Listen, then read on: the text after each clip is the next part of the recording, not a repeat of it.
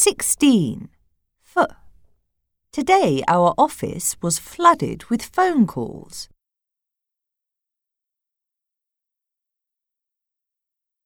Seventeen. V. Stephen was in love with his new television.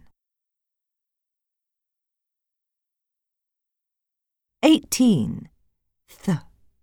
Thanks for nothing. 19. The. My mother's skin is smoother than mine. 20. Sh. She has a passion for England. 21. J. For leisure, he would wear casual clothes. 22.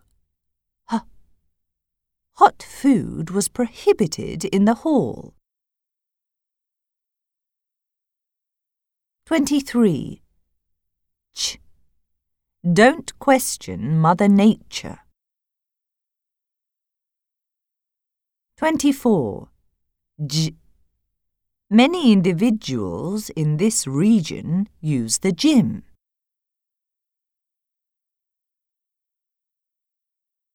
Twenty-five.